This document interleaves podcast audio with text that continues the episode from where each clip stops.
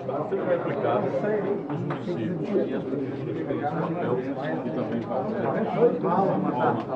em que você escuta a população, que você decide junto com a população os benefícios.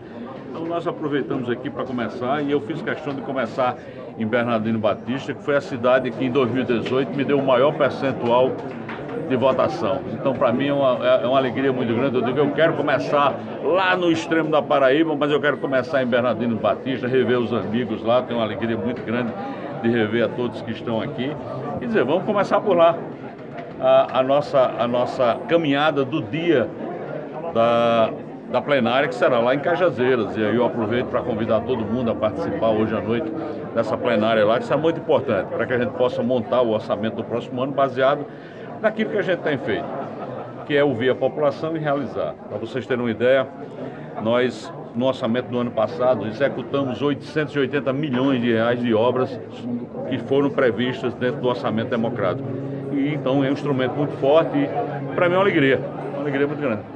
É, governador, Vossa Excelência logo mais estará o Iraúna visitando o complexo da Escola José Eduardo Filho. E quando o senhor estará de novo em Iraúna para entregar o abatedouro público, que será regional?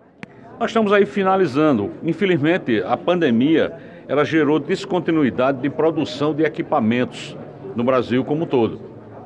E nós estamos com dificuldade de aquisição dos últimos equipamentos que faltam para colocar no, no abatedouro. Mas o abatedouro está pronto a obra concluída, 95% dos equipamentos comprados. Infelizmente está faltando dois ou três que eu autorizei agora fazer uma dispensa emergencial para que a gente possa rapidamente entregar. Porque tem que colocar em operação um equipamento que vai servir não só ao Irão, não, porque ele, ele, ele vai ser administrado pelo consórcio dos municípios e vai beneficiar todos os municípios. Mas eu espero que já nesses próximos 30 dias a gente possa colocar em operação.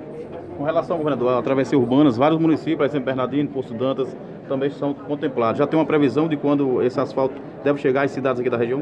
Tem, nós estamos. É, esse programa de travessia urbana, ele beneficia 177 municípios na Paraíba. É um programa muito grande, beneficia 177 municípios. E desses municípios, a grande maioria já está, alguns concluídos, outros em obras e outros iniciando as obras.